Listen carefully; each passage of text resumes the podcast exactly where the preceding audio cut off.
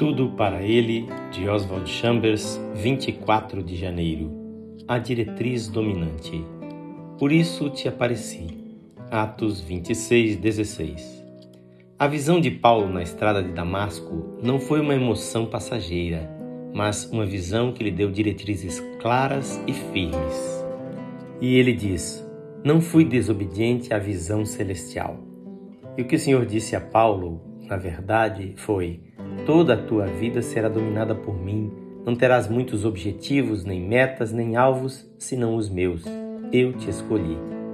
Quando nascemos de novo, todos nós temos intuições de como Jesus quer que sejamos, se é que somos realmente espirituais.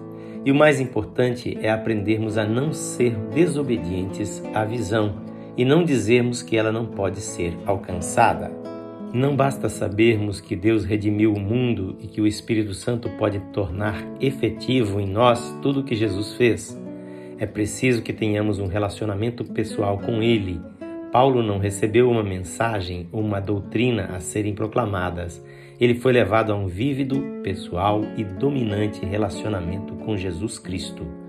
O versículo 16 é extremamente imperativo para te constituir ministro e testemunha. Aí não há nada a não ser um relacionamento pessoal. Paulo devotou-se a uma pessoa, não a uma causa. Ele pertencia completamente a Jesus Cristo. Nada mais via, não vivia para mais nada, porque decidi nada saber entre vós, senão a Jesus Cristo e este crucificado.